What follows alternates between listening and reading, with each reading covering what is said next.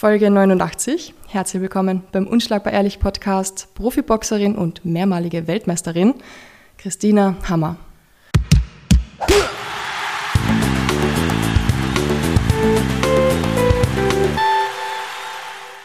Ja, ich freue mich heute sehr, äh, gegenüber von dir zu sitzen und ein bisschen über das Boxen zu sprechen. Ich musste ja nicht erzählen, wie Boxen läuft, deswegen bin ich sehr gespannt auf deine Fragen. Oh ja, ich ehrlich auch.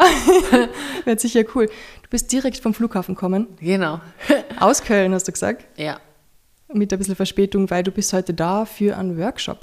Genau, zusammen mit der Eva, Eva haben wir einen Workshop organisiert, gerade weil Eva auch äh, viel tut jetzt für die weiblichen Boxerinnen und ähm, ich auch so ein bisschen äh, da mithelfen möchte, weil ja, die Zukunft sind einfach, ist einfach der Nachwuchs und wenn ich da ein bisschen was machen kann Richtung Ernährung oder wie man etwas besser machen kann, mhm. ähm, bin ich da immer für, weil ich und Eva, wir hatten keine Hilfe, wir haben alles durch unsere eigene Erfahrung gemacht und deswegen haben wir das so ein bisschen zusammen an, einfach angeschubst.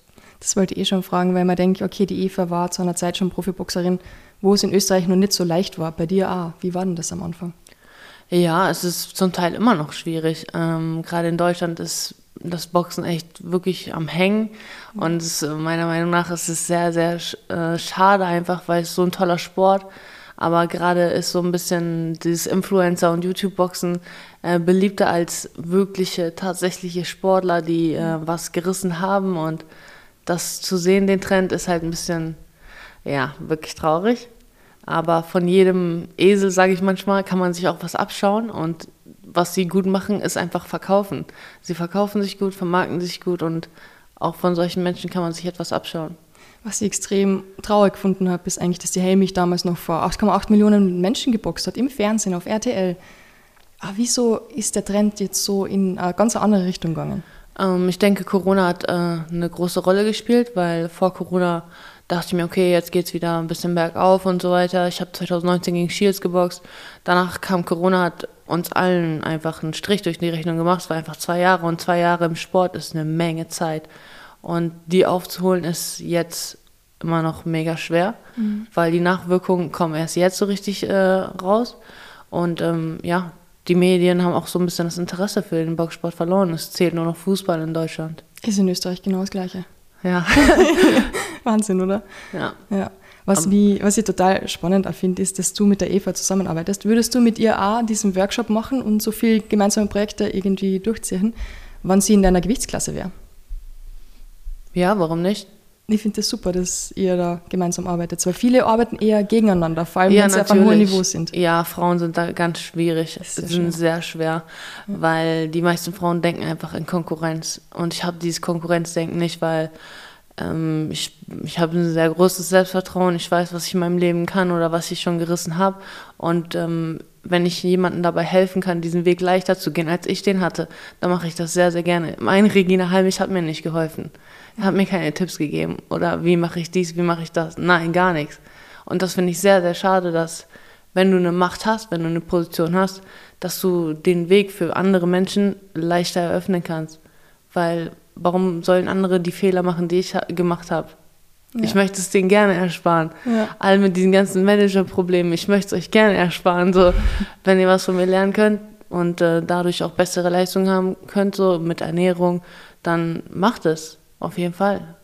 Was? Und ich habe da auch voll Spaß dabei, wenn andere Leute mir zuhören und sagen so, wow, ich wusste das nicht, krass, dass du mir das erzählst. Ey, herzlich gerne. ja.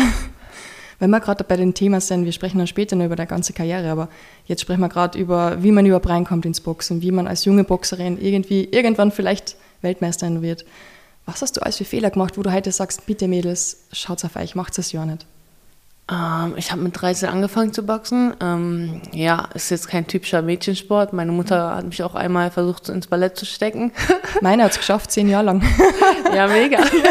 Bei mir ist direkt nach hinten losgegangen, weil ich war immer so groß und äh, ja, ein bisschen stämmiger, so athletischer als die meisten Mädchen. Und ähm, da habe ich sofort gesehen, das ist, das ist wie so ein Elefant im Porzellanladen. Und ich habe halt mehr diesen Kampfsport gesucht. Das war ähm, so, ich bin in Kasachstan geboren und ähm, im Ostblock ist einfach Boxen Nationalsport. Wenn mhm. du Boxer bist, du hast einfach so viel Respekt vor den Menschen. Und das hat mich einfach beeindruckt, so wie man einen Gegner äh, so beherrschen kann, dass er genau das macht, was du ihm vorgibst. Und das ist halt so ein bisschen wie Schach. Du musst immer einen Schritt vorausdenken. Mhm. Und das hat mich fasziniert am Boxen. Und dann haben meine Onkels ähm, damals geboxt und im Gym trainiert. Und mich hat es halt mega interessiert, weil ich nie so ein Mädchen-Mädchen war, sondern ich war immer so mit meinem Bruder Fußball spielen. und ich habe halt immer diese extremen Sachen gesucht. Ich habe immer Wettkämpfe gesucht. Ja. Und ähm, deswegen hat Boxen für mich gepasst. So. Es war, ich habe sehr viel und schnell Talent gehabt für sowas. Dein Onkel hat mit dir dann damals das erste Mal Boxen trainiert? Ich bin dann mit denen ins Gym gegangen, ja. Hat er Aber so mein Vater und so hat mir sehr viel, äh, mir und meinem Bruder von Kindheit an schon beigebracht, auch so ähm, athletische Sachen oder Klimmzüge, Liegestütze. Mit zehn Jahren, ich konnte einfach schon Liegestütze. ja, er hat uns einfach gefördert, weil wir mega aktive Kinder waren. Und meine Eltern haben uns nicht voll gepumpt mit Medikamenten, sondern haben gesagt, ey, geh zum Sport, wenn du müde bist, komm nach Hause. Und das ist der richtige Weg. Ja. War der Papa A-Boxer? Nee, aber sehr, sehr sportlich. Ja. Großer Fan, habt ihr gemeinsam Boxen geschaut oder so? Ja, ja, wir haben immer alle Kämpfe geguckt und so. Damals war so Klitschko, Tyson ja, und ich war halt voll der Fan von Wladimir Klitschko, ja. weil er halt auch Sportwissenschaft studiert hat, voll mega smart war, einfach voll so toller, hübscher Mann und ich war schon ein bisschen verliebt in ihn. Ja, wer nicht, ehrlich gesagt. Das sind ja super. Ja, und dann, als ich ihn wirklich einmal getroffen habe, als ich ihn vor ihm geboxt habe, dachte ich mir so, wow, was ein, was ein Typ, ich krieg keinen Ton raus. Richtig funny. ja, das war so mein Fan, Fangirl-Moment. Wie alt warst du da, den du das erste Mal gesehen hast, persönlich? Boah, ich glaube so 23, 24. Ah, okay. Ja, das verstehe ich. Sehr jung noch, ja. ja. Und das war so, das war mein Idol. Ja, voll. Das wird mir jetzt auch noch passieren, ehrlich gesagt. Ja. Richtig guter Boxer. Mit 20 hast du schon gesagt, bist du die jüngste deutsche Boxweltmeisterin geworden. Du hast viele positive Sachen erlebt, natürlich auch ziemlich viel negative. Wir haben das davor kurz angesprochen, jetzt habe ich es nicht mehr nicht ganz herausgehört. Was waren so die Sachen, wo du sagst, okay, da hast du urviel gelernt, aber muss nicht sein? Ähm, ich habe eigentlich in meiner ganzen Karriere sehr, sehr viel gelernt, aber am meisten habe ich gelernt von der Niederlage. Ja. Hört sich zwar ein bisschen komisch an, ich habe es auch nie verstanden, wenn mir jemand das gesagt hat, aber wenn du es selber einmal spürst und weißt, so im Rückblick, wenn du es nochmal betrachtest, dann merkst du erstmal, wie viel dir das einfach gebracht hat. Weil diese Niederlage hat mich mh, mm, schon zu dem Menschen gemacht, zu dem ich heute bin, also der ich heute bin, weil ich habe einfach verstanden, dass Boxen nicht alles in meinem Leben ist. Ich habe mich früher immer über Boxen definiert. Ich dachte nur, ich bin was wert, wenn ich Leistung bringe, wenn ich, wenn ich gut boxe, wenn ich äh, Weltmeisterin bin und wenn ich bleibe. Und ich dachte mir so, ey, das ist doch nicht alles, das ist doch nicht das Leben. Und dann habe ich angefangen, äh, mehr aus meinem Können und meinem Wissen zu machen. Was halt auch viel mit Ernährung, mit Mindset-Training ist und mein Coaching auch an sich und so weiter, dass ich anderen Leuten wirklich diese Sachen ersparen kann und denen auch ein bisschen die Augen öffne, so, dass es einen anderen Weg gibt, so Gewicht zu machen. das ist immer das größte Problem bei allen Boxern. Ja. Alle machen katastrophal Gewicht. Ich weiß, und so wenige kennen sich wirklich aus. Und ja. das ist so gefährlich. Und es gibt halt auch ein Sprichwort, so wenn du einmal etwas verloren hast, weißt du es noch mehr zu schätzen. Und ich war einfach acht Jahre lang ungeschlagene Weltmeisterin. Das hat einfach niemand äh, geschafft. So. Ich habe kontinuierlich den Titel verteidigt und gehalten. Und ich habe auch von der WBO so eine besondere Auszeichnung bekommen, den Diamantring, für die meisten erfolgreichen Titelverteidigungen. Ja. Und ähm, ja, manchmal vergisst man das wirklich, was man alles bis hierher schon geschafft hat. Weil es so, ja, die Welt ist so schnell geworden. Ja. Du hast kurz erwähnt, du hast einen anderen Weg dann auch noch gesehen in deinem Leben, nicht nur Boxen. Du bist Sportwissenschaftlerin. Genau, ich habe Sportwissenschaft studiert. Ähm, ja, das war auch so der Kompromiss von meinen Eltern, weil ich ja. bin nicht in einer großen Stadt aufgewachsen, sondern ich bin eigentlich aus einem kleinen Dorf. Ja. Und ähm, ich wollte halt immer weg von der, vom Dorf in die Stadt, weil ich einfach gemerkt habe, ich habe Talent, aber ich will was draus machen. Das kannst du aber nicht im Dorf, sondern du musst in die Stadt. Ja. Und das war so die, der Deal mit meinen Eltern. Ich mache die Schule und mein Studium zu Ende, dann darf ich auch boxen. Aber spannend, dass du trotzdem nachher noch das Studium fertig gemacht hast und alles. Wie ja, es ist natürlich auch anstrengend gewesen. Ne, dass, ähm, Neben dem Leistungssport vor allem. Weil Leistungssport zieht Energie extrem, auch so Konzentration. Und ich habe nach dem Training mich manchmal hingesetzt, ich habe das gelesen, ich dachte mir, was ist das? Ich verstehe gar nichts hier. Ja. Obwohl du dich wirklich konzentrieren musst. Und dann denkst du, okay, wie soll das jetzt in mein Gehirn gehen? Ich bin einfach müde. Aber ich habe es einfach irgendwie durchgekriegt. Ja. Das ist echt der Wahnsinn. Oft jetzt so, wenn ich am Vormittag ins Training gehe, ich bin so müde, dass ich kurz mal 20 Minuten zu Mittag schlafen muss. Mhm. Und dann ist eh schon wieder der halbe Tag vorbei, theoretisch. Und entweder gehst du am Abend ins Training oder in die Arbeit. Das ist echt. Ja. Was ich auch cool gefunden habe, du hast viel über mentale Sachen angesprochen. Du hast auch gesagt, okay, was du denkst, das wirst du oder das bist du. Wann hat das angefangen, dass du die mental so reingesteigert hast? War das nach der Niederlage oder hat das davor nee, schon eigentlich immer? schon immer. Ja. Eigentlich schon immer habe ich mich damit beschäftigt. Und ich finde es halt sehr witzig manchmal, dass es äh, jetzt erst so ein bisschen rauskommt, dass man mental Training braucht und Mentalcoach, Mental Health und so weiter, wo ich mir denke, hä, das ist doch schon immer ein Thema. Ja. Also Viele für mich, für ja. mich ist es schon immer ein Thema gewesen. Und ähm, gerade Boxen ist so eine extreme Art von Leistung auf den Punkt bringen und ähm, auch mit dem ganzen Druck umzugehen, mit dem medialen Druck dann irgendwann auch oder mit den Erwartungen, die du auch an dir selber hast. Das ist so schwer, manchmal alles zu handeln. Und ich war mit 20 Weltmeisterin, ich bin einfach in den Ring gegangen, ich dachte mir so, ich mach das einfach. Ja. ich war einfach jung, ich habe ja. hab mir nicht viel Rübe gemacht um irgendwas, sondern ich habe einfach, ja, ich will boxen, ich mach das einfach. So. Aber jetzt, je älter du wirst, desto mehr Gedanken drehen sich in deinem Kopf desto mehr kommst du auch in dieses Hamsterrad, wo du denkst, du kommst nicht raus. Ich habe auch schon ganz oft darüber nachgedacht, so aufzuhören. Ja. Wofür? Ich kann so viele andere Sachen. Ja. Wofür soll ich mir die Fresse einhauen lassen? Vor allem so viele Jahre lang. Ja, richtig. Aber es ist halt, ja, ähm, Boxen ist halt meine große Leidenschaft und es macht mir nach wie vor immer noch so viel Spaß. Ich habe zwischendurch auch den Spaß verloren, keine Frage. Aber den halt immer wieder zu finden und immer wieder weiterzumachen, das ist schon was Besonderes. Und das habe ich halt bis heute nicht verloren. Wieso hast du das nie verloren? Weil ich frage mich das wirklich, wie das geht. Du bist mit 20 einfach so früh Weltmeisterin. Du hast das größte Ziel eigentlich wahrscheinlich in deinem Leben von einem Boxer so früh erreicht. Also du willst halt natürlich Amateurboxen und Olympische Spiele gewinnen. Aber das höchste im Profiboxen hast du so früh erreicht. Wie schaffst du es dann noch, keine Ahnung, ein Jahrzehnt später noch immer so eine Leidenschaft für den Boxsport zu haben? Mm, ich denke, dass ich einfach Boxen, also nicht nur Boxen liebe, sondern Sport allgemein. Ich bin ein sehr aktives Kind früher schon gewesen und Sport war einfach meine größte Leidenschaft. Und ich habe mich immer gefragt, warum Boxen? Warum spiele ich kein Tennis oder sowas? Ist doch viel besser. Aber ähm, im Ring fühle ich mich so frei und ich kann das machen, wo ich Lust drauf habe und ich kann mich einfach so krass entfalten im Ring und das war für mich immer einzigartig. So, ich habe das zum Beispiel auch im Meer, wenn ich tauche, dann fühle ich mich auch extrem frei, weil ich ja. mit diesem Element Wasser verbunden bin. Aber im Ring ist dasselbe für mich. Ich fühle mich so frei, obwohl es eigentlich so ein begrenzter Ort ist, ne, mit den Ecken und äh, ja. äh, mit den Seilen gespannt. Und ich habe mich einfach so frei immer gefühlt und deswegen, ich kann einfach abschalten und mich wirklich auf meine Leistung konzentrieren. War da jemals ein Moment in deine 202 Runden als Boxerin, Profiboxerin im Ring, hast du da jemals einen Moment gehabt, wo du sagst, das war die Runde, da, ich war völlig überfordert, ich habe gar nicht gewusst, was ich da überhaupt mache? Ja, also das Ding ist, ganz oft nach den Kämpfen weißt du gar nicht, was du gemacht hast. okay. Ja, ehrlich. Weil oh. du bist so voller Adrenalin, ja. du vergisst Sachen, du kannst dich an Elemente erinnern, ja. aber an den kompletten Kampf nie weil du, das ist wie so ein, wie eine Ekstase einfach. Das ist was wirklich was ganz Besonderes. Wer noch nie im Ring gestanden hat, der kann das nie nachvollziehen. Auch dieser Muskelkater danach, den kannst du niemals simulieren. Ja. Mit keinem Workout. das ist wahrscheinlich so ein Muskelkater zwischen alles übersättigt und Schmerzen. Totale Schmerzen wahrscheinlich, oder? Ja, ja. auch, äh, dass du denkst, deine Gelenke tun dir weh, dein Kopf tut dir weh, dass du auch auch denkst, du bist 10 Kilo leichter, okay. weil der ganze Druck von dir weg ist. Ja, das glaube ich. Ja. ja. Wahnsinn, das muss echt ein Orgadruck sein. Aber mit 20 hast du den Druck noch nicht gespürt wahrscheinlich, oder? Nö, das kam erst später.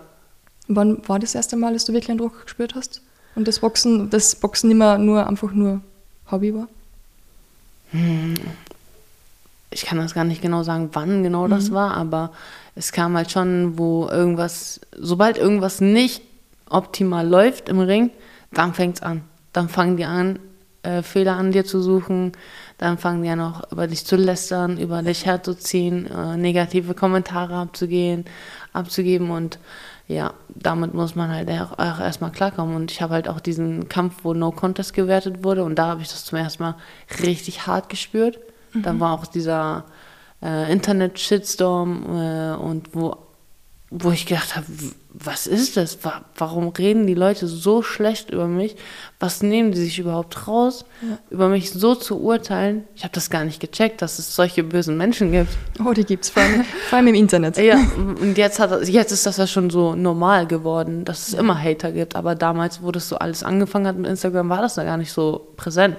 Und ich habe das, ich dachte mir so, hey, ich will eigentlich nur boxen, was wollt ihr von mir? Für alle, die den Kampf damals nicht mitbekommen haben, warum war das ein No-Contest?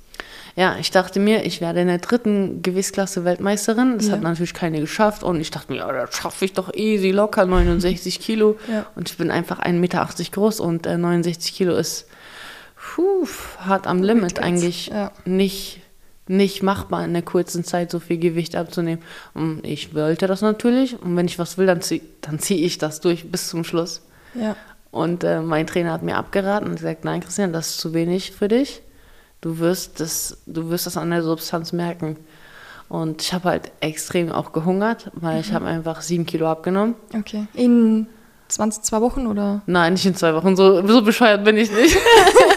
okay. In so sechs bis acht Wochen. Okay. Und für eine Frau ist das schon eine Menge, weil okay. ich hatte nie viel Körperfett an mir. Ja und auch so mit Menstruation und Hormonen, da muss man wirklich aufpassen. Mhm. Männer und Frauen machen komplett unterschiedlich Gewicht, weil es einfach anatomisch bedingt ist. So, Männer haben viel stärkeren Organismus als Frauen. Die sind auch bei vielen Sachen stressresistenter, das mhm. muss man einfach sagen. Und da habe ich es erstmal richtig hart zu spüren bekommen, was du mit deinem Körper einfach äh, anrichten kannst, wie hart du ihn schaden kannst mit Gewicht machen. Ja. Ich habe bestimmt ein halbes Jahr gebraucht, bis meine Periode wieder normal war. Wow, okay. Ja, weil ich gefroren habe im Sommer, weil ich so fast schon unterernährt war. Ja. Und ich habe trotzdem geboxt. ich bin trotzdem reingegangen und habe geboxt. Es waren ähm, vier Runden, habe ich nach Punkten geführt. Und dann hat, sie konnte halt wirklich hauen. Die hat schon einen guten Punch gehabt. Mit 69 Kilo habe ich gar keinen Punch gehabt. Und ähm, ich habe sie halt gut mit meiner Technik äh, mhm. gut ähm, ja, besiegen können. Aber dann hat sie angefangen halt dreckig zu boxen, hat mir ein paar Mal, hat mich festgehalten mit der linken Hand, mhm. mit der rechten Hand ein paar Mal auf meinen Hinterkopf gehauen. Ja, ja, und dann war, bin ich halt runtergegangen. Und die haben sie halt disqualifiziert, weil ja. ein paar Sachen waren halt nicht fair, wie Ellbogen halten und auf den Hinterkopf hauen. Ein paar Mal wurde auch ermahnt, aber ja, wurde dann abgebrochen und als noch Contest gewertet. Aber erst im Nachhinein. Es wurde erstmal gesagt, dass ich, äh, also es wurde abgebrochen, die Runden wurden ausgezählt, mhm. ich habe gewonnen und ähm, ich habe den Titel bekommen dann und dann haben die angefangen, so Shitstorm, Fake Champ und so weiter. Und dann wurde im Nachhinein entschieden, dass der Kampf No Contest gewertet worden ist. Wahnsinn. Ja, und das dann alles, wenn du so jung bist und du gar keine Ahnung hast von der ganzen Medienwelt und du mhm. gar keine Ahnung hast, wie du dich verhalten sollst, das ist halt so eine extreme Erfahrung was mir geholfen hat, war einfach meine Familie. Mhm. So, ich habe immer meine Familie bei den Kämpfen dabei, weil ich weiß, es ist denen egal, ob ich gewinne oder verliere. Die lieben mich so oder so. Und ich habe jemanden, wo ich mich zurückziehen kann. So, weil Manager und Beratern, hast nicht gesehen, ist immer noch schwierig. Ja, klar. Weil im Endeffekt bist du ein Produkt. Es ist ein Business. Ja. Es ist denen egal, ob du leidest oder ob ja. du glücklich bist oder ob du Geld hast oder ob du hungerst. Juckt nicht. aber deine Familie schon. Ja. Wie groß ist deine Familie? Ähm, also meine Mutter, mein Vater, mein Bruder, die sind eigentlich immer bei den Kämpfen dabei. Mhm. Und ähm, mein Bruder läuft auch immer mit mir in den Ring rein, wenn, äh, wenn ich kämpfe. Und früher, wo ich Gürtel hatte noch, hat er die auch hochgehalten. So. Kippe, ja. ja. Das ist für mich sehr wichtig. Was ich mir gerade davor noch gefragt habe, weil wir gerade auch über Menstruation gesprochen haben, finde ich es extrem spannend. Jetzt viele junge Sportler, die die machen die Wettkämpfe nach dem Menstruationszyklus. Also schauen, dass es sich genau ausgeht, wo sie am leistungsfähigsten sind. Hast du jemals drauf geschaut? Boah, das, also wenn du dir das aussuchen kannst, dann ja. ist es ein Privileg für dich. Viele verschieben sich auch. Kannst du aber nicht. ja. Also ich habe nie das Privileg gehabt, irgendwie ja. zu sagen, ach nee, hör mal, dann boxe ich nicht. ja, da habe ich ich gerade nicht, da habe ich meine Blutung aber. Ja. Da sagt also, jeder Typ sagt doch, juckt mich doch nicht, was mit dir ist. Ja, voll. Kannst mal ruhig sein, das ist ein Tabuthema so. das ist es wahrscheinlich. Ja, immer. ehrlich, bis heute hat mich kein einziger Trainer gefragt, wie das ist, ob ich damit klarkomme oder sonstiges, wo ich mir denke, ey, das ist eigentlich fatal, weil gerade Frauen sind anders und das macht eine Menge aus. Vor, vor allem auch das Training davor, wie du es steuerst. Ja. Wenn du es ein bisschen abgleichen kannst, aber wow. Ja. Ja. Bist da sehr oft ins kalte Wasser kupft. Auf jeden Fall. Wahnsinn. Weil wir gerade davor über deine Familie gesprochen haben. Du hast gesagt, also wir wissen, du bist in Kasachstan geboren. Novodolinka, glaube ich. Mhm. Du bist informiert. Ein bisschen Wikipedia gelesen. Warst du jemals dort in Kasachstan? Also jetzt wieder nach deiner Geburt? Ja, ich war 2018 einmal da. Ja. Aber ich war ähm, dann eingeladen von einem Turnier und ein Bekannter, den ich auf der WBC-Convention kennengelernt habe. Und äh, die waren auch von Kasachstan. Ja. Und so hat man sich halt dann connected. Und ähm, ja, das Lustige ist, dass ich einfach da so viel Respekt bekommen habe und so viel Anerkennung, obwohl ich mit einem Jahr aus Kasachstan nach Deutschland gekommen bin mhm. und eigentlich nicht so viel zu tun habe mit Kasachstan, haben die mich einfach so wertgeschätzt, mehr als in Deutschland. Wo ich mir denke, so, wow, in Deutschland bist du immer der Ausländer und da bist du auch ein Ausländer, so, wo gehörst du überhaupt hin? Das, das ist verrückt, dass du das sagst. Am Wochenende hat genau Alexander Rakic, der UFC-Kämpfer aus Österreich, genau das gleiche gesagt ja, mit Serbien und Balkan. So. Ja. Hast du schon ein Zuhause gefunden jetzt so richtig, wo du warst, okay, ich kehre du hin? Ja, ich fühle mich einfach in Deutschland zu Hause so ja. und ähm, ich habe da meine Freunde, ich habe meine Familie und das ist für mich wichtig, so die Leute, die ich mag oder mit denen ich gerne Zeit verbringe, dass sie in meiner Umgebung sind und es macht nicht so viel aus, wo ich bin, so, mhm. sondern Stimmt. es kommt für mich mehr darauf an, wer mit mir ist oder wer meine Freunde sind. Ja, das Zuhause ist wahrscheinlich jeder Boxring. Ja, es geht. Mehr so. Nicht mehr so, das hat sich auch verändert auf jeden Fall. Ist aber gut, weil man ja. weiß eh, irgendwann muss man. Natürlich. Raus und das und ist das Schlimmste, wenn du als Sportler nicht äh, schaust, in die Zukunft nicht schaust, sondern dich nur auf Boxen konzentrierst, ja. weil ganz viele fallen nach ihrer Karriere in so ein Loch und wissen nicht, was sie mit sich anfangen sollen. Macht eure Familie viel mit dieser, mit dieser Wurzel aus Kasachstan? Fließt das irgendwie viel in euer Leben ein oder ist das irgendwie etwas, das damals war, aber jetzt nicht wirklich irgendetwas mit eurem Leben zu tun hat? Mhm, ja, ich würde schon sagen, dass die Kultur äh, schon so ein bisschen mehr Ostblock ist, ja. weil auch der Anstand, dieses Benehmen, das du beigebracht bekommen hast, auch der Respekt, weil zum Beispiel ähm, ich habe meinen Trainer nie geduzt, nie. Das war verboten weil ich meine Oma nicht mal duze. Wow, okay. Ja. und ähm, diesen Respekt habe ich einfach beigebracht bekommen, auch dieses, dieses Höfliche und ja, das ist halt anders so, ein bisschen als heutzutage. Und ähm, mein Trainer hat darauf bestanden, dass ich ihn sieze. Er hat gesagt, ich bin dir kein Freund. okay, okay. Aber zum Beispiel mein jetziger Trainer, der ist halt auch, ähm, kommt auch aus Kasachstan, aber er ist halt wirklich sehr, sehr locker und er ist so kommunikativ, er redet über alles mega offen, was ich gar nicht gewohnt war. Weil mhm. so Ostblock ist halt manchmal sehr zurückhaltend und so diskret und ne, höflich ja. und nicht so, du kannst nicht so Deep Talk führen einfach mit manchen Leuten. Stimmt. Aber mit ihm ist es mega anders einfach. Er ist so offen und sagt auch so, hey, du brauchst mich nicht siezen, ich bin gar nicht so alt. okay, so geht's auch. Was ich mir jetzt gerade die ganze Zeit gefragt habe, ob du ein Fan bist von B-Wall. B-Wall ist krass.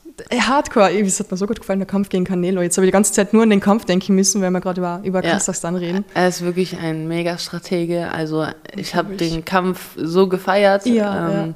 Ich glaube, ich habe die mir zwei, dreimal angeguckt, weil das ist wirklich erste Sahne. Das ist klasse Boxen. So eine Strate Strategie an den Tag zu legen, sein, sein Gameplan im Kampf zu ändern, Runde für Runde was anderes anzubieten, pff, das ist krass. Und der hat ihn so richtig überfordert. Das und das gefallen. Witzige ist, du siehst einfach, er hat gar keinen Bock auf Instagram ja. und die Leute kennen ihn gar nicht. Ja. Und die kennen so einen Jake Paul einfach viel mehr, viel mehr, viel mehr als so ein B-Boy, ja, wo ich mir denke, du kannst sie gar nicht miteinander vergleichen. Das sind zwei verschiedene Welten, Universen. Ja. So, hä? ich verstehe das auch überhaupt nicht, wie plötzlich YouTuber so gute Kämpfe kriegen, so viel Gagen kriegen. Ah, das hat mir richtig aufgeregt, die ganzen, die Paul-Brüder da, die so viel Kohle gemacht haben. Und ja. Kämpfe. Und jetzt kämpfen sie nur gegen MME, alte MME-Kämpfer. und besiegen die. Steht, ist, glaube ich, für, für beide Sportarten schlecht, für MMA und für Boxen. Aber ja. So ist es. Angebot und Nachfrage. Also, wenn ja. es nicht gefragt wäre, dann würde es ja auch keiner, also dann würden die es ja auch nicht machen. Und ja. irgendwie sind sie ja gefragt. Die Le jungen Menschen, die, die feiern die Leute. Ja, voll. Und das finde ich voll extrem. Hast du, du machst das ja viel auf Instagram, hast da super viel Followers, ich glaube 171.000 in sowas. Hast du das Gefühl, man muss heutzutage Instagram, Social Media ja, sehr viel machen? Es geht nichts mehr ohne. Da, Traurig, also oder? zum Glück habe ich damit früher angefangen. Ich habe das ein bisschen verbunden, weil mein damaliger Berater hat das verstanden, dass diese Social Media Welt in Zukunft viel, viel mehr größer wird einfach. Mhm. Und das Gute auch an Social Media ist, du kannst selber entscheiden, was über dich geschrieben wird. Ja. Du kannst selber posten, was du gerne von dir preisgeben möchtest, wie du dich darstellen willst. Und man kann nicht alles negativ sehen, sondern man muss auch die positiven Sachen sehen. Und ich habe auch in der Vergangenheit als Influencer so ein bisschen voll Geld damit verdient, mhm. wo ich mir denke, ey, andere Leute müssen dafür einen Monat arbeiten, ich mache es in einem Tag so. Und ähm, deswegen ist es nicht alles schlecht auf Instagram, sondern du kannst halt wirklich auch äh, ein positives Beispiel sein und auch den Leuten was äh, Positives, äh, auch ein gutes Beispiel sein und ähm, denen sagen, hey, es geht auch anders. Ja. Du hast damals, also die auch immer, immer noch sehr stylisch gekleidet. Ich fühle mich gerade ein bisschen underdressed mit meinem Pullover. Ach was. Und du bist, glaube ich, einmal mit einem, so einem offiziellen Wiegen einmal mit einem Lamborghini vorgefahren. Ah, ja. reicht es? Oder reicht es, um im Frauenboxen auf sich aufmerksam zu machen? Oder, oder schafft man es vielleicht auch ohne? Ich frage mich jedes Mal, ob man wirklich so. Ich meine, es ist immer nur Boxen, es ist Showbusiness. Aber ja, das ist eine gute Frage. Das Ding ist, ich habe ja ich war ja nie, also ich war ja nicht so wie jetzt mhm. früher. Ich bin ja da auch reingewachsen und ähm, ich war mega schüchtern, was mir heute gar keiner glauben würde. Ich habe keinen Ton rausgekriegt. Ich wollte einfach nur Sport machen und nach Hause gehen und tschüss. Aber ich habe einfach verstanden, dass sie das Boxen Entertainment ist. Boxen ist Show. Und die Leute wollen am besten alles von deinem Privatleben wissen. Ja. Und ich habe das auch äh, hart gelernt, dass äh, besser nichts Privates zu sehen ist, weil die Leute einfach extrem neidisch manchmal sind, dir nichts gönnen, obwohl du so hart arbeitest dafür und mhm. die sehen das nicht. Die sehen nur dieses Glanz, Glamour. Christina ja. ist immer schön gekleidet, die hat immer voll die Designer-Sachen an, die Leute, hat dicke Autos. und ich denke, ich arbeite so hart dafür. Ich lasse mein Leben im Ring jedes Mal, wenn ich da reinsteige und die Leute sagen so, guck mal, wie die rumläuft. Wahnsinn, oder? ja. ja. Aber ich habe auch aufgehört damit, ähm, nachzudenken, was andere Leute über mich denken. Mhm. Ich kann nur meine eigenen Gedanken beeinflussen und was diejenigen über mich denken, ist mir scheißegal. Ja. Ja. Aber zu deiner Frage zurückzukommen. Ja. Ähm, ja, du musst es als Business und als Show sehen. Und ähm, das ist halt einfach so heutzutage Sex Sells. Mhm. Und ähm, wir haben auch darüber mit Eva schon vorhin im Auto gesprochen. Du musst selber wissen, wo du deine Grenze hast und wie weit du gehen möchtest. So, ja. ähm, das war auch ein Prozess für mich, dass ich mich als Frau und auch weiblich fühle mit so viel Muskulatur, mit dem krassen Sport und mit der Männerdomäne. Ja. Das ist alles ein Prozess, der über Jahre hinweg gedauert hat und ich habe einfach erkannt, dass die Leute ja sich interessieren für mein Äußeres auch mhm. und dass ich einfach eine Erscheinung bin, dass ich groß bin und ich komme ja. rein, egal was ich anhabe, die Leute gucken mich an, weil ich einfach riesig bin. und wenn ich auch noch High Heels anhabe, ja. die sagen so, wo kommt denn die her? Die sieht aber gar nicht aus wie eine Boxerin. ja, ja muss man auch nicht. ja. Ja, ich und ich denke, es gehört einfach heute zu heute dazu. Ja. Etwas mehr ähm, sich zu vermarkten und sich zu zeigen, aber jeder muss sein Limit kennen. Ich bin nicht bereit, mich für Playboy oder sonstige Sachen auszuziehen. Mache ich nie. Ja. Wobei du auch schon Dessous-Fotos gemacht hast. Ja, das war auch für ein Unterwäschelabel, mhm. für so eine Sportunterwäsche und cool. das ist für mich auch okay. Die haben mich auch dafür bezahlt, aber ja. ähm, einfach so, weil irgendwelche Typen mich bei Instagram sehen wollen, nee, ja, das gönne ich keinen. Ja, Letztens da ist meine Grenze einfach. Das stimmt. Letztens hat der äh, Trainingskollege gesagt, Silvana, wieso machst du eigentlich nicht Onlyfans? Du würdest viel mehr verdienen und hast nicht so einen Stress wie jetzt in deinem Job. Ja, richtig. eigentlich hast du eh recht, aber na, ganz sicher nicht. hast mit der Eva drüber mhm. geredet, oder? ja, ist traurig, oder? Ich denke mal die ganze Zeit, bin ich so dumm? Bin ich so blöd, dass ich das nicht ausnutze, wenn du eh die Möglichkeiten hättest? Oder sind doch meine Werte und die Prioritäten ein bisschen stärker? Ja, du hast einfach Werte. Genau. Ja. Und ähm, wenn du deine Priorität da festgesetzt hast, dann ist das so. Und ich habe genau dasselbe. So, es ist mir nicht wert, auf, äh, darauf reduziert zu werden, ja. weil ich habe es nicht nötig. Wir haben, du hast viel im Kopf, ich habe viel im Kopf. Wir können tausend andere Sachen machen und wenn du nicht auf dieses oberflächliche reduziert werden willst, dann ja. machst du da nicht mit. Stimmt. Weil diesen, diesen Schatten wirst du nie los haben. Ja. Den kriegst du nicht mehr los. Wenn du einmal bei OnlyFans drin bist. ja. Okay, wir melden uns doch nicht an. du, mit 24 hast du das erste Mal, glaube ich, so das Gefühl gehabt, dass in deiner Karriere nichts mehr vorangeht. Was war denn da und warum hast du da dann nicht alles hingeschmissen, so gesehen? Bei welchem Kampf? Bei diesem No-Contest-Kampf meinst du? Ich glaube, ja, war das mit 24. Ja, ja. Genau, ja. Hast du da dir eine Auszeit genommen? Hast du dann dir gedacht, was, was, jetzt gehen wir ganz weg vom Boxen und schauen mal, wie ich vielleicht entweder was anderes finde oder meine Karriere wieder start, so dass, dass es wieder weitergeht?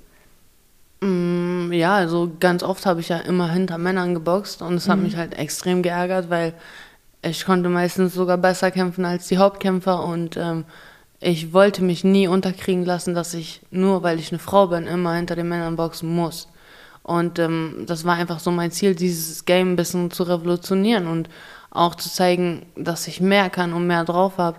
Und ähm, als dieser Kampf mit No Contest war, das war für mich extrem, weil, wie gesagt, ich habe zum ersten Mal diesen Shitstorm auf Instagram und Social Media richtig gespürt, ja. wo ich auch äh, echt gedacht habe, wofür mache ich den Scheiß hier überhaupt? ich habe so gehungert, dann habe ich jetzt noch Probleme mit meiner Menstruation, dann muss ich hier, dann friere ich im Sommer, ja.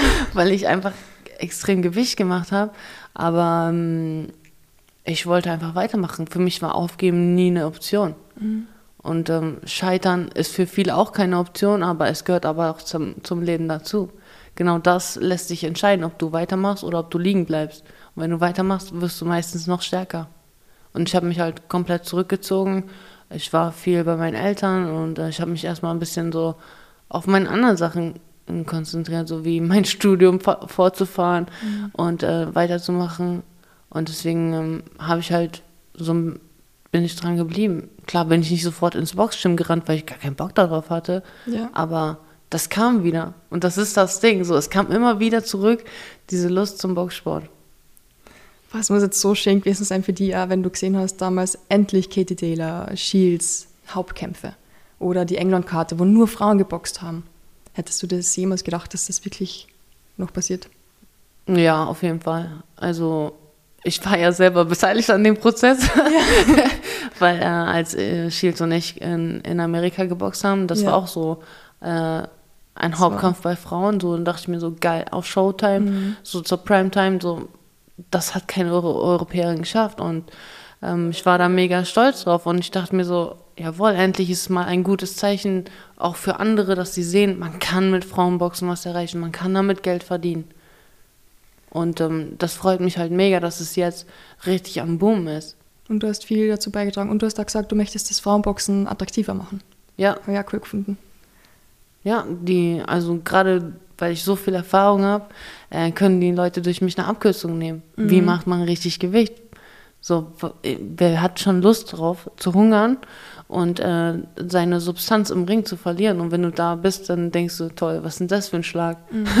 Sondern das zieht einfach enorm viel Kraft und deswegen muss man ein bisschen anders sich positionieren. Ja, wir werden jetzt schon ein bisschen über Amerika sprechen. Du hast 2018 dein US-Debüt gegeben, damals gegen Tori Nelson. Mhm warst die erste, oder eigentlich die erste Boxerin oder auch Boxer so gesehen, nach Max Schmeling, der damals 31 halt die WM das erste Mal verteidigt hat. Ähm, was bedeutet dir das, da in der Hinsicht auf einer Stufe mit Max Schmeling zu stehen? Na, das ist schon krass. Traut sich gar nicht auszusprechen, gell? Ja, das ist schon ja. mega. Und das ist halt das Ding. Ich bin so bodenständig und ich bin auch wirklich ein entspannter Mensch. Und manchmal, ich vergesse das alles, was ich gerissen habe. So muss ich das manchmal immer wieder ja. äh, hervorrufen und sagen, ey, du musst niemandem mehr was beweisen. Du hast schon alles gemacht. Aber ich möchte es mir selber beweisen. Und das ist das Ding. Das ja. treibt mich immer wieder vorwärts. Dieser enorme Ehrgeiz. Ja. Ja, aber es ist schön zu hören so und ähm, auf jeden Fall ist es was ganz Besonderes. Jetzt gibt es einige Boxer, die natürlich alle halt den Weg ins Ausland suchen. Schafft man es nicht in, in Deutschland oder in Österreich auf ein hohes Niveau lange zu boxen? Oder muss man ins Ausland gehen? Mm. Ja, ich denke schon, dass man manchmal auch seine Komfortzone wie Europa oder Deutschland oder Österreich äh, verlassen muss, ja. weil äh, die Boxmusik spielt halt einfach in Amerika und in UK. Mhm. Es ist einfach so, da trifft sich die, die, da treffen sich alle Besten und es ist natürlich auch äh, ja die Medienpräsenz. Du hast da einfach viel größere Sportsender, da wo du auch mehr Geld verdienen kannst und äh, das wollen doch alle mit ihrer Leistung Geld verdienen. Jetzt ist ein guter österreichischer Boxer, einer der größten Nachwuchsboxer eigentlich, Umar Czambekov, der ist jetzt in Amerika gerade. Ende Jänner hat er sein US-Debüt. Was würdest du ihm so für Tipps geben, wenn du jetzt an ihn treffen würdest, sagen wir mal so? Ähm, MMA-Kämpfer sind immer ein bisschen ah, anders. Ist, ist Boxer. Ah, ist Boxer, mhm, okay, genau, sorry. Ja.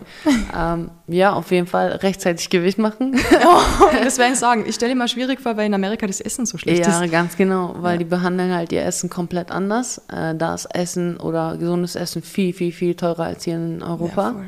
Und ähm, die arbeiten auch mit anderen Tricks. Die sind auch, was Sachen Doping angeht, auch viel weiter. Mhm. Wir sind richtig hängen geblieben, was sowas angeht. Okay. Also das habe hab ich auch durch mein Studium erkannt, so dass einfach die, äh, ja, Amerika ist einfach viel mehr vertreten mit den ganzen Supplements und so weiter. Extrem. Die ja. sind da so fortschrittlich, da wo du denkst, hier in Deutschland, bis Kollagen erstmal äh, rausgebracht wird, da feiern die sich schon dabei, wo ich denke, das habe ich schon vor vier Jahren in Amerika gesehen. Ja. Wahnsinn. Ja, man muss da echt auf viele Sachen aufpassen, weil ja. die arbeiten mit anderen Tricks und sich auch nicht unter Druck setzen lassen, weil du bist der Kämpfer. Wenn du nicht in den Ring gehst, dann findet auch nichts statt. Ja. Warum wird immer so, immer erpresst so?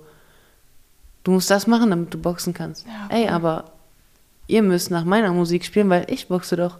Oder habt ihr es vergessen? Das vergisst mir sicher. weil die Manager immer so viel Macht haben oder sagen, sie hätten viel Macht. Du hast damals in, in New York trainiert, im, im Glassons Gym. Finde ich extrem cool. Muhammad Ali hat trainiert dort, Mike Tyson hat dort trainiert. Mhm. Stimmt's, dass du die erste Europäerin warst, die damals trainieren hat dürfen, kostenlos? Weil der Chef von dem Glassons Gym die als Jahrhunderttalent gesehen hat. Das habe ich irgendwo gelesen und habe mir gedacht, wow. äh, ja, also ich war damals in Amerika wegen äh, Anita, mein Sponsor, und ähm, ich war da zum Shooting eingeladen und dann bin ich halt auch in dieses Gleasons gegangen, weil der der Trainer war auch ein Russe ja. und der hat mich halt mega gefeiert und der hat halt auch diesen Namen Lady Hammer, habe ich von ihm. Wirklich? ja. Und ich war, bin halt dann auch länger da geblieben. Ich war drei Monate ja. in New York. New York ist mega teuer, aber es hat, dieser Vibe hat mir so sehr gefallen, weil die Leute, die brennen für Sport. Und ich bin um 7 Uhr morgens ins Gym gegangen, es war voll. Wahnsinn. Es war voll. Ja. Wo bitte siehst du hier oder in Deutschland das Gym um 7 Uhr morgens voll? Oh, sicher nicht. Ich auch nicht, weil ich gehe nicht hin um die Uhrzeit. Aber die haben einfach einen ganz anderen Drive, die haben diesen Hunger, ja. weil die können sich nicht erlauben, Schwäche zu zeigen. Ja. Wenn die faul sind, dann landen die ganz schnell unter der Brücke. Und auch diesen, diesen Vibe fand ich halt gut bei denen, weil die, die protzen so vor Selbstvertrauen. Die, jeder, der ein bisschen boxen kann, geht ins Gym und sagt so, I'm the greatest. Wo ich mir denke, hä? Und ich bin so auf dem Boden geblieben. Ich komme dahin, oh ja. Und äh, das ist halt dieses äh, größere Denken, das mag ich halt mhm. in Amerika. Das hat, das haben halt die Deutschen gar nicht. Sagen wir mal, kleine Brötchen backen. Ja, vor allem, man muss immer irgendwie sich kleiner machen in Deutschland. Sobald du irgendwie sagst, du bist die Beste. Ja. Wahnsinn. Und die liebt es in Amerika, diesen Patriotismus und äh, diese Liebe für den Sport. Die kriegst du in fast keinem anderen Land, ehrlich gesagt. Auf jeden Fall. Das und das hat mir halt mega gefallen dort. Ja. Und da habe ich auch äh, meine Jump Rope Skills gelernt. Oh, wirklich? Ja, weil der Trainer hat mir gesagt, Christina, hier in Amerika ist anders alles, alles anders. Ja. So, du musst Show machen. Boxen ist Entertainment. Auch bei der Pressekonferenz, du musst krass Seilspringen lernen. Cool. Weil es zieht Leute, die Leute gucken hin. Ja. Ich so, hm, der hat recht, ja. Und dann habe ich angefangen, so Skills zu lernen. Ist das cool. ich glaube, ich sollte einmal nach Amerika mir da ein paar Tipps holen von den ganzen Amerikanern, weil die machen das echt gut. Sie können sich alles super vermarkten. Selbst wenn sie vielleicht gar nicht viel drauf haben. Ja. Wie war das für die dann eigentlich wieder zurückzukommen, Deutschland, da wieder zu boxen und vor allem nach Clarissa Shield ihren Kampf da wieder durchzustarten? Also nach der Niederlage bin ich schon in ein Loch gefallen, weil ich einfach nicht, weil ich sportlich verloren habe oder weil sportlich nicht mein Tag war oder weil ich nicht abgeliefert habe. Klar war ich enttäuscht von mir selber, aber ich war noch viel, viel mehr enttäuscht von den Leuten außenrum. Ich habe erst mal gesehen, oh. wie ekelhaft Menschen sein können. Mein Berater hat mich ins Stich gelassen, mein Trainer hat mich ins Stich gelassen, ganz, ganz viele. Auch Sponsoren, ich habe mega viele Sponsoren verloren. Ähm, damals wurde ich von Mercedes gesponsert. Mhm. Zwei Wochen nach meinem Kampf haben die mir gesagt, ey, wir nehmen dein Auto weg. Wo ich mir dachte, du bist kein Champion mehr. Wo ich ja. denke, wow, danke, danke fürs Mitgefühl. und es war dann einfach scheißegal. Und dann habe ich erstmal gelernt, welche Menschen mir gut tun, welche ich überhaupt nicht gebrauchen kann, aber die über die Jahre sich an mir dran gezeckt haben. Und du siehst erstmal dann, wie wichtig Familie ist mhm. oder wie wichtig dein Umfeld ist. Weil wenn immer alles gut geht, bist du ja nie in der Situation, irgendwas zu verändern. Ja. Und da ja, wurde ich halt einfach eiskalt damit konfrontiert. Was völlig verrückt ist, weil viele Zuhörer wissen es wahrscheinlich nicht, aber du hast 30 Kämpfe gehabt, 28 gewonnen, One No Contest und der eine Kampf ist deine einzige Niederlage ja. im Profigeschäft und das gegen Clarissa Shields. Ich meine, wir wissen alle, wer sie ist, wir müssen es ja nicht erklären. Und das hast du nicht nur irgendwie verloren, du hast es durch Decision verloren. Also, ja. weiß nicht, ganz ehrlich, ich finde eher, man könnte da stolz sein drauf und sagen, hey, mega cool, dass du da so gut geboxt hast. Aber 2019 war das wahrscheinlich nur, weiß nicht, anders ja, das, anscheinend. Ich, ich kannte diese andere Seite nicht. Ich mhm. kannte nur die Gewinnerseite. Und klar bist du enttäuscht, bist du traurig und ich habe auch voll geheult, weil ich auf einmal keine Gürtel mehr hatte. So, ja. ich habe mich voll leer gefühlt. Ich dachte mir, was ist das? Ich habe keine Gürtel mehr. Ja. Ich bin nichts mehr wert, so ungefähr. Und dann habe ich einfach umgedacht. Dann habe ich mir auch selber Zeit gelassen, um das Ganze auch zu verarbeiten, weil mhm. das war schon ein extremer so Einschnitt für mich persönlich auch. Ja. Aber man hört so oft, dass man durch die Niederlagen das meiste lernt und du hast davor Ja, leider war. ja. Leider war. Und ich habe mir auch dann später gesagt, ey, das, jeder gute Champion hat auch mal verloren, außer Mayweather, ja, aber der diese ganzen Nuller-Rekord einfach ins Leben ja. gerufen hat. Deswegen traut sich auch keiner irgendwie mehr gegen mhm. gute Leute zu boxen, weil die Angst haben, irgendwie Niederlage einzufahren. Aber wenn du nicht erst kämpfst oder dich dem Ganzen nicht stellst, dann kannst du dich auch nicht als the greatest nennen. Mhm. Selbst Ali hat verloren. Ja das gehört zum Sport dazu. Und ich habe mich das getraut. Ich bin aus meiner Komfortzone aus Deutschland rausgegangen, bin nach Amerika gegangen, habe gesagt, komm, lass kämpfen. Mhm. Und deswegen ist es für mich jetzt eine Bereicherung, dass ich das äh, so gemacht habe und dass ich mich von diesem Zeitpunkt bis jetzt so krass einfach gesteigert habe, auch ja. persönlich. Wir wollen alle alles wissen, was du erlebt hast mit Clarissa Shields. Wie war es mit ihr? Pressekonferenz ja. im Ring. Also, dass wir keine besten Freunde mehr werden, das ist klar. Das war klar. Also, ja. ja, weil das Ding ist, wir haben auch diesen Kampf halt aufgebaut. Immer bei ihren Kämpfen war ich im Zuschauerbereich und oder wo sie gegen Niki Adler geboxt mhm. hat, hat ähm, bin ich dann auch in den Ring reingegangen und habe auch gesagt, ja, ich hau euch beide weg und so weiter. Das gehört halt einfach zum Box-Business dazu. Du ja. musst halt Welle machen. Es ist einfach so. Und mir hat es auch Spaß gemacht, weil ich gerne provoziere. Ja. Und gerade dumme Menschen oder nicht so intelligente Menschen provoziere ich noch gerne. und Shields, ja, ja ist in meinen Augen ist sie nicht die allerhellste Hirse, ja. aber sie ist wirklich ein, eine sehr, sehr gute Sportlerin, auch ein guter Champion und alles. Also sportlich brauchen wir nicht reden, was sie darüber, was sie alles gerissen hat. Also da kann man nichts in Frage stellen. Sie ist wirklich ein mega Sportlerin, mhm. hat viel für ihr Alter auch äh, geschaffen. Das darf man nicht vergessen. Und auch woher sie kommt. Sie hat es nicht, sie ist nicht mit dem goldenen Löffel geboren, sondern mhm. sie hat äh, das. Flint, Michigan, jemand, ja, das sagt schon alles. Aus dem Ghetto ja. gekommen. Ja. Und deswegen kann man ihr da noch Respekt geben. Ja. Wer ist für die die größte Boxerin im Moment? Ist es Katie Taylor oder ist es Clarissa Shields? Ja, ich würde schon sagen, Shields ist schon einzigartig, würde ich schon sagen. Schon eine sehr, sehr besondere Leistung. Ja. Auch ihren letzten Kampf, ich war auch in London dabei gegen Marshall. Sie war schon, sie war auf jeden Fall stark und sie hat sich auch gesteigert, aber jeder ist schlagbar. Jeder hat irgendwo mal irgendwas offen, wo er nicht so stark ist, was mhm. man gegen ihn verwenden kann.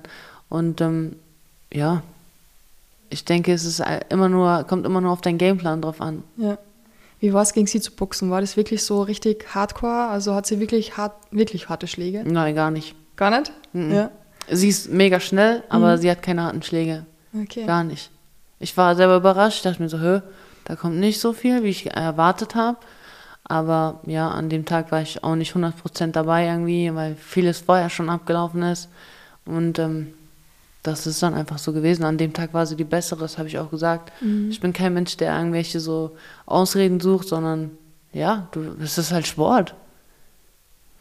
Stimmt, hast du mit ihr persönlich dann auch noch sprechen können oder war das eher so nur das zwischen, also die Sachen, wo du hast müssen mit ihr sprechen? Doch, kurz haben wir schon gesprochen. Sie hat auch zu mir gesagt, ey, du bist ein, ein großartiger Champion und ähm, ich weiß genau, wie es sich anfühlt, äh, zu verlieren und ähm, so, keep your head up und ja, das fand ich auch sehr nett von ihr und deswegen, ich bin nie nachtragend oder so, aber ja. Best Friends werden wir halt nicht. Ja, verstehe. Wolltest du jemals einen Rückkampf?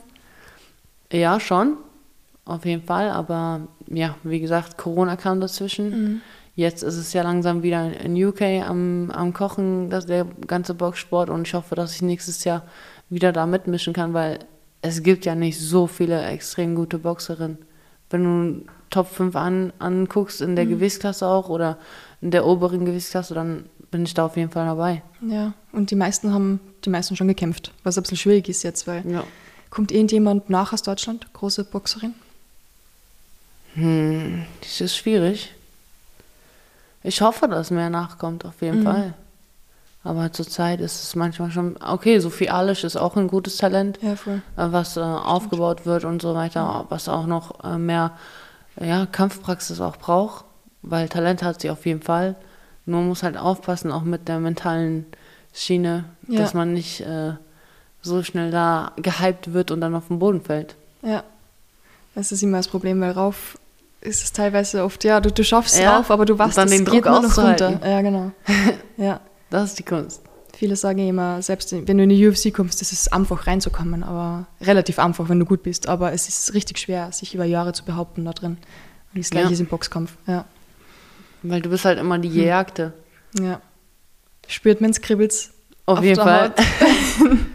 Ja, deswegen finde ich es noch viel cooler, dass ihr zwar da eigentlich junge Boxer aufbaut und denen helft und Tipps gibt und alles. Ja, weil äh, gerade von Athleten für Athleten ist das immer was anderes und man spricht einfach auf derselben Ebene. Wir wissen ganz genau, wie das ist, dieses, dieser ganze Leidensweg auch durchzumachen und ja. diese, ja, den Ehrgeiz immer wieder aufzubauen und ähm, auch diese Motivation zu halten und auch über seine Grenzen hinauszugehen. So, das ist schon Boxen ist schon was Extremes. Nicht nur körperlich, sondern auch mental. Mhm. Du hast immer gesagt, ist Frauenboxen willst du verändern und du möchtest halt unbedingt das in die Mitte der Gesellschaft bringen. Hast du das Gefühl, dass du das im Moment schon geschafft hast? Nein. es, also es kommt immer mehr auf jeden Fall, weil ja. ähm, Frauen an sich werden noch immer selbstständiger, immer stärker. Und das freut mich natürlich auch zu sehen, dass äh, ja, das Feld immer breiter und offener wird. Und ähm, ich hoffe, dass auch die Medien langsam erstmal verstehen, dass diese ähm, Frauenquote nicht nur dahergesagt ist, sondern mhm. Leistung zählt und diese Position nicht einfach so an Frauen vergeben werden müssen, sondern dass sie das durch Leistung schaffen müssen auch. Wäre schön. Ja. es gibt genug Frauen, die wirklich hart arbeiten dafür und wirklich was drauf haben. Nur die brauchen manchmal auch eine Chance. Mhm. Hast du Vorbilder gehabt? Vorbilder? Mhm. Wie gesagt, ähm, mein Crush war Wladimir Klitschko. Ja. Ah, das verstehe ich. ähm, Gnade Golovkin fand ich oh, immer sehr, ja. sehr stark. Das war für mich so, weil er ist so emotionslos mhm. im Ring, dass ich dachte mir, der ist richtig, also das ist schon krass, wie er ja. das macht. Ja. Man kann ihn einfach null, null durchschauen. Das ist faszinierend. Ich fand das auch so schrecklich, dass Golov, äh, Golovkin gegen Canelo, der dritte Kampf, dass die so lange gebraucht haben und Canelo den nicht früher angenommen hätte, weil ich war mir so sicher, dass Golovkin den gewinnen hätte können. Das war eigentlich gemein, dass sie ihn da so lange warten haben lassen, bis er sozusagen alt genug ist, damit sie ihn schlagen können. Naja, woher kommt dein Interesse an Sport oder an Boxsport? Von meinem Opa. Eigentlich. Okay. Ja, mit meinem Opa, mit der Familie, da haben wir immer Boxen geschaut und mit meinem Cousin immer gerauft, immer draußen gewesen, immer, ja, wir haben uns ziemlich gefetzt. und deswegen wollte ich immer schon Kampfsport eigentlich machen, aber es hat es nicht gegeben bei uns im Dorf. Und bei uns in Kärnten eigentlich gar nicht wirklich. Also da hat es nur Fußball gegeben, Ballett und Ballett war schon so etwas Außergewöhnliches. Und meine Mama, meine Mama hat sich gedacht, na, stecken wir es ins Ballett. Vielleicht wird es dann ein bisschen ruhiger. ja, zehn Jahre ist gut gegangen, dann habe ich mit Fußball gestartet und nach sechs Jahren Fußball habe ich da in Wien Thai-Boxen eigentlich gefunden. Cool. Und deswegen ist Thai-Boxen oder Muay Thai eigentlich so mein Lieblingssport, den ich wirklich echt richtig, richtig gern habe. Boxen ist auch cool, aber ich, ich liebe es ein bisschen zu kicken, wahrscheinlich durch Fußball, durch Ballett. Mhm. Ja. Deswegen, ja. Aber ich schaue Boxen total gern, MMA gern, also alles durch. Cool. Ja. Schaust du andere Sportarten eigentlich auch noch außer Boxen sozusagen? Ja, auf jeden Fall. Was ist deine Lieblingszweite Sportart? Meine Lieblingszweite Sport, die ich anschaue. Mhm. Also ich liebe natürlich Kampfsport, ich schaue alles eigentlich an Kampfsport, ja. weil ich einfach das faszinierend finde, wie man so im Ring den Gegner beherrschen kann oder ja. auch äh, technisch besiegen kann. Und das ist schon sehr interessant. Ich schaue mir auch MMA an. Ja. Ich schaue mir aber auch Tennis an. Mhm. So eigentlich breit. Ja. Oder Fußball eher weniger. Das finde ich jetzt nicht so mega interessant. Es regt mir auf, wenn die Jungs am Boden liegen und herumweinen, weil sie gerade in den Schuh rübergefallen sind. Jedes Mal. Ja. Aber dann ist es eh gut, weil ich habe so einen Zverev, der jetzt hoffentlich wieder gut zurückkommt. Aber ja, oder Football ist auch ein mega guter Sport. Ja. Football ist super. Das ist halt schon brutal, ja. aber es kommt jetzt auch langsam immer mehr. Ja, Gott sei Dank. Mit der NFL jetzt in München war schon auch wieder mhm. ein Schritt in die richtige Richtung. So ein bisschen mehr Vielfalt im Sport bei uns. Ja. Na super, ich glaube, wir haben alles durch. Ich wollte nur noch kurz fragen, wie sieht deine Karriere 2023 aus? Was wünschst du dir? Was können wir von dir erwarten? Ich hoffe auf jeden Fall, dass ich äh, meine WM-Chance 2023 bekomme, ja. weil äh, das ist halt so mein Ego, dass ich einfach ähm, ja, erledigen möchte für mich selber, weil ähm, was du einmal geschafft hast, schaffst du auch wieder. Hm. Und ähm, deswegen möchte ich an meinen Erfolg einfach anknüpfen, was ich so viele Jahre schon durchgezogen habe. Und äh, ich hoffe, dass ich auch in UK boxen kann und da zeigen kann, dass ich wirklich ähm, nicht nur mein Name stark ist, sondern ich auch selber im Ring. Und äh, ich hoffe einfach, dass das Frauenboxen noch mehr wächst und wir zusammen, zusammen auch mit Eva einiges ja. mehr erreichen können und den Weg für die Nachfolgenden oder für den Nachwuchs einfach ähm, leichter machen können. Das wünsche ich mir. Wäre schön. Ja. Danke, dass du da warst. Ich danke dir auch. Hat sehr viel Spaß gemacht und echt zwar heute sehr viel Spaß auch beim Workshop. Dankeschön.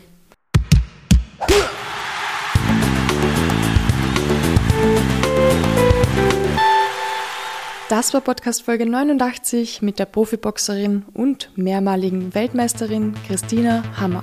Nächste Woche gibt es noch den letzten Fight Report mit Michael Riesch für dieses Jahr. Wir werden einen kleinen Jahresrückblick machen Danach geht's für mich ab in den Weihnachtsurlaub nach Kärnten.